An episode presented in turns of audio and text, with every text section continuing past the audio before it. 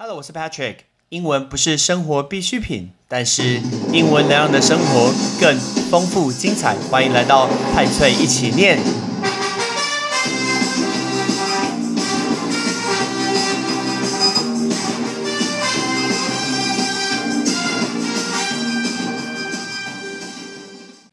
断舍离这件事情，你做得到吗？很多人其实很会囤货，很会堆很多垃圾。可是你有想过，有一个人不小心囤了货，结果他囤到赚到台币一千九百万，到底什么东西呢？最近在美国发生一个很有趣的一个事情，就是 Nintendo 这个公司任天堂，大家知道任天堂就那个电视游乐器那个电玩 Nintendo。然后任天堂在一九八六年的时候，他推出了第一代的 Super Mario，就是超级玛丽的一个兄弟。哎，问你一下哦，超级玛丽他们两兄弟是不是水管工人？那个水管工 P L U M B E R，但是因为有看到 B，所以大家都会说 plumber，不对哦，那个 B 不能念，要记得水管工人叫 plumber，plumber。所以推出这个超级玛丽欧兄弟的游戏是第一代的游戏，然后他创下了。近日来的一个最高的拍卖记录，原因是什么？因为当年在三十五年以前，在三十一九八六年三十五年以前，原本有一个人，那这个人呢，他原本的卖家，他原本想要当做圣诞礼物把它给买进来送人，结果呢，一直被放在书桌的抽屉，一路塞塞塞塞塞塞到最里面，结果他就忘记了。结果过了三十五年之后，他把这个东西给拿出来，然后放在网络上面做一个竞标拍卖。那个字“竞标”这个字叫 auction auction 就是竞标。他放在网络上面竞标，然后拍卖出第一代的超级玛丽的一个兄弟的一个游戏。结果呢，卖出多少钱？大概是三十三万美金。Gosh，三十三万美金是什么东西？三十三万美金是一千九百万的台币。所以一个。电动的一个卡带，一个游戏片，一片是一千九百万的台币，是现在把它给卖出。最主要，它是未拆封的一个全新品。这一次的拍卖公司叫做 Heritage Auction。其实你听那个 auction，我们刚刚都教过大家，叫做竞标，right？那个字 heritage，heritage 就是遗产的意思，所以去卖很多有历史、拥有价值的东西。所以这家公司叫 Heritage Auction。讲到这个历史价值拥有的东西，我就想到 Lego。大家知道乐高，乐高有一个保值的概念，就是你把这个乐高，尤其是箱子一路留着，放十年、放二十年，它的价格都会上升非常非常的多，那是蛮吓人的事情。我记得我有一组乐高，这组乐高是红色的海盗船，那是当初第一代非常大的海盗船，上面有海盗，然后有海盗船长。然后有鲨鱼，然后有猴子，是红色的帆布，因为官兵是蓝色的。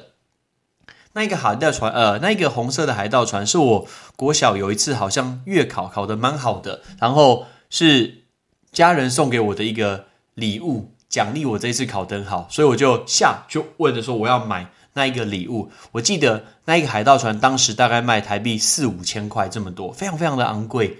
结果呢？我看到前几天有人把那个海盗船拿出来做一个拍卖，它那个帆都已经变成那种旧旧的那种褐色的一个感觉，已经过了这么久，过了三十年以上了。然后网络上人家拍卖卖多少钱？一万五千块起跳，所以等于说多了三倍这么多。所以今天你把东西拿放来存，不见得都是垃圾哦，有一些可以赚呃赚非常非常的多钱。那乐高一直到现在最有名的、最多的一个 piece 最贵的，还是最有名的。星际大战的千年鹰号就是 Millennium Falcon 这艘太空船，这是一直以来是最贵的。不过以它的 pieces、它的片数件数来说，目前最贵的已经被打破了。目前最多最多件数的是罗马竞技场 The Colosseum，这个罗马竞技场乐高是有史以来乐高最多的一个呃片数。那我们刚刚讲到这个是 Super Mario，大家一定有听过这个超级玛丽。那讲到这个游戏它可以卖这么高的价值，在于它完全都没有拆封过，它的外观、它的保存度都非常的完整。每次讲到这个字完整，大家都很喜欢用 complete 这个字，不对，完整、完全不动，完整叫做 intact，intact 就是完成、完全的一个完整。那因为它的保存的非常好，所以它的很稀有，也这也是为什么它可以卖这么的高。讲到 Super Mario，我们就要顺便来提一下。在二零二二零一七年的日本环球影城，其实他们开工就开始去呃盖新的 Super Nintendo World。你只要未来去日本的环球影城，都会有新的一区叫做超级任天堂的世界。那因为疫情的关系，它一直延后开幕。希望解禁的时候，大家赶快去看一下。我看到的时候觉得很兴奋。小时候玩电玩的时候，那些超级玛丽的游戏全部都会出现在里面，包括像是库巴城，库巴就是那个坏人，那只很像恐龙那个库巴。然后呢，里面有什么马里奥赛车的一些游乐设施啊，耀西的大冒险，还有一些呃食人花的一些恐慌警报，还有什么？一个 up 的工厂，大家知道一个 up 吗？一个 up，如果你有玩过电玩就知道，一般就是加一命嘛。所以里面有好多好多一路玩超级玛丽玩到现在，大家都非常非常有感觉的。比如说像吃了会万能什么都不怕的星星啊，或者是长大的蘑菇，或者是会发火球的一个花，这些全部都会出现在 Super Mario 的一个园区。我超级超级想去的，从二零一七年盖到现在四年，现在已经终于完成了。不知道什么时候可以去，但是我们讲到环球影城，Patrick 一直非常非常推荐有机会要去美国洛杉矶的环球影城。这个环球影城是跟所有的环球影城不一样的原因是，它本身就是一个影城，而不是一个游乐园。那环球影城因为它是环球公司 Universal，它本身就有制片厂在这个地方，所以它也是全世界所有的环球影城。大家讲环球影城，大家可能会讲到 Osaka 大阪有一个。然后新加坡有一个，美国其实美国应该有三个，美国在洛杉矶就有一个，然后在东岸的奥兰多有两个。那这两个我都有去过，这两个一个是跟电影相关的，另外一个都是刺激的一个云霄飞车，两个刚好就在对面，你可以一天把它给去完，可能比较赶一些，但是最值得去的绝对是洛杉矶的。我妹之前住在住在洛杉矶，然后呢，她都跟我说：“哥，你每次来洛杉矶都要去环球影城。”对，因为我是一个电影迷，那我本身就很喜欢环球影城。相较来说，它也比迪士尼比较适合大人游玩。所以呢，我去翻了一些之前去呃洛杉矶的环球影城的一些照片，然后想要跟大家分享一些比较有趣的特色。我记得我二零一四年去的时候，那时候我跟我的好朋友 shout out to 老潘 Justin 一起去自助旅行。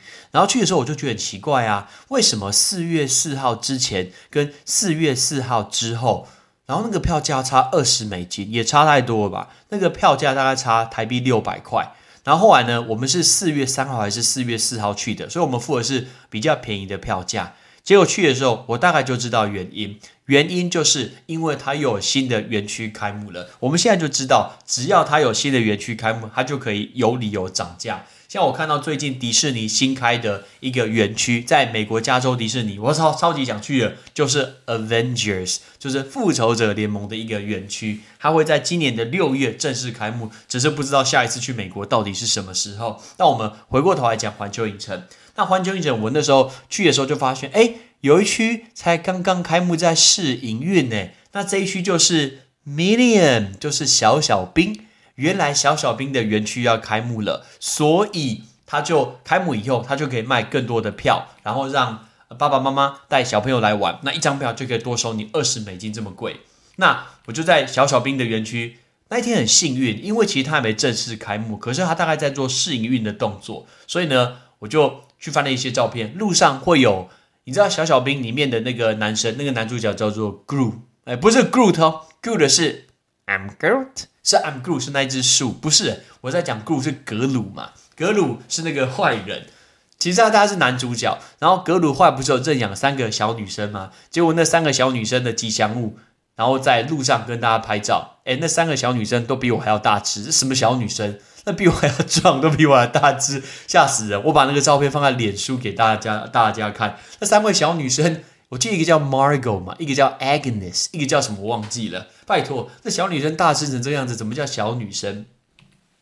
然后我们进去他们园区的时候，它其实是采取一个 AR 的一个模式，就是扩增实境的一个玩法。那个扩增实境叫 Augmented Reality，这个叫扩增实境。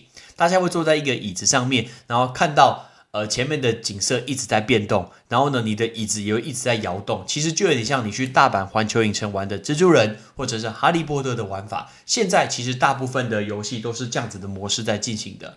那里面有一个游乐设施叫做 Minion Mayhem，这个叫 Minion Mayhem，这个 Mayhem 就是大混乱的意思，所以小小兵会把整个世界用得非常的混乱，所以那个房子叫做 Minion Mayhem，这很可爱的一个装饰。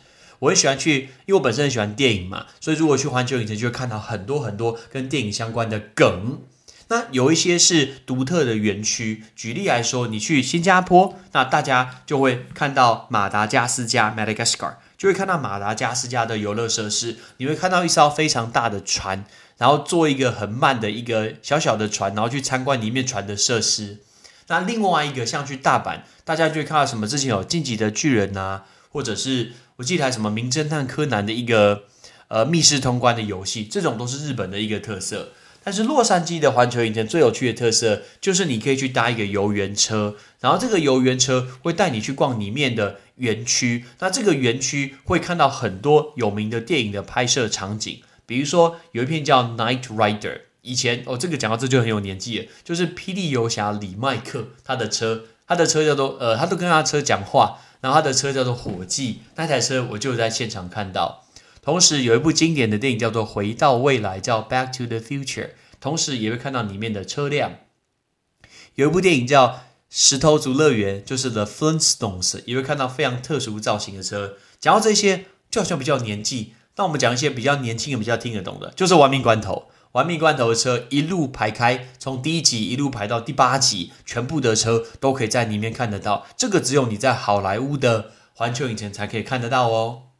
而且除了这个之外，很有很好玩的一个游乐设施就是 Transformers，就是变形金刚。那变形金刚也一样，就戴上一个眼镜，然后你会跟着其中一个机器人，然后跟着柯博文还有大黄蜂一起去做冒险。里面也有拍摄变形金刚里面所用的一个车。侏罗纪公园是一个很有趣的游乐设施，原因就是你一定会全部湿掉。我记得我之前跟我妹妹去的时候，然后她说她很怕高，然后她会在一个很高的一个建筑物里面，整个是黢黑的，一路往下冲，然后冲到水里面，那全身都会湿掉的。所以如果可以带雨衣，记得带雨衣。不过带雨衣就失去它的乐趣了吧？刚刚我说坐那个游园车，你会看到很多电影的一个特效，拍出呃拍出不同的场景。比如说，车子会停在一个场景，然后大家想说：“哎，到底在等什么东西？”你就会看到洪水一路这样子冲过来，同时你也会看到地震。经过一个假的地铁站的时候，然后你的游园车也会停下来，那开始就会有一个地震的一个情况。比如说，你的油罐车就会撞进来，然后就会火灾，里面都会看得到。同时也会看到之前拍《金刚》这部电影的一个骷髅岛，它的一个拍摄场景。Tom Cruise 康姆克鲁斯拍的《世界大战》里面有一幕，那个飞机掉下来啊，整座飞机掉在那个地上坠机的事件，现场也有那个场景。你如果坐游玩车就可以看得到，这些就是你去其他的环球影城是看不到的一个东西。那环球影城当时都可以看得到。我记得我那时候去的时候，还跟 Justin 讨论一下，说我们要不要多买多花三四十块美金，多花个台币一千块，然后去买一张证。那个证叫做 front of the line，就是完全不用排队。你今天只要出示这个证，你就完全不用排队。结果那天我们真的失算了，不知道为什么，我们花了这个钱，然后挂着那个牌子，感觉很臭屁耶，就都不用排队。可是那天人根本就很少哦，拜托，浪费钱。所以我真的觉得那一天买到那个证真的是有一点可惜，有一点浪费钱，就是买不用排队的一个票。我自己很喜欢环呃。Transformer 就是变形金刚的这个设施，侏罗纪公园我也蛮喜欢的。那如果你要真的是好莱坞的影迷，你就会看到，比如说像是《神鬼传奇》或是《魔鬼终结者》，那这些都是比较旧的一个电影。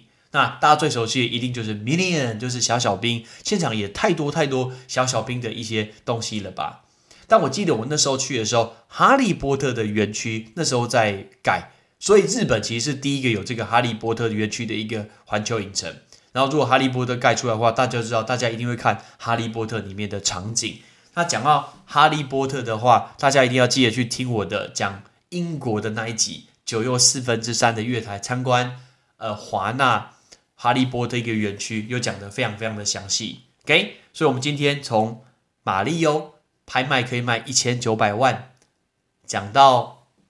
日本的环球影城准备要马里奥的园区，然后顺便跟大家分享洛杉矶好莱坞的环球影城。那我们今天来练习这六个东西，包括水管工、拍卖、遗产、完整的、扩增实境，还有大混乱。Ready？水管工 （plumber），plumber。竞标 （auction），auction。遗产 （heritage），heritage。完整的 （intact），intact。扩增实境，augmented reality，augmented reality，大混乱 ，mayhem，mayhem。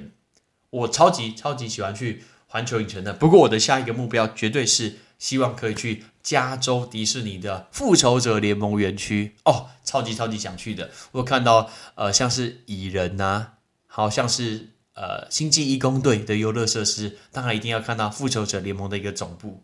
如果你有先去，记得不要爆雷给我。我是 Patrick，拜拜，Peace。感谢你的收听。如果你今天是用苹果的手机，麻烦帮我用你的 APP 叫做 Podcast，给派翠一起念这个节目五颗星，或者是在底下可以留言分享一下你想听的一个内容，想提出的问题，对本节目的一个建议。Patrick 一篇一篇都一定会看。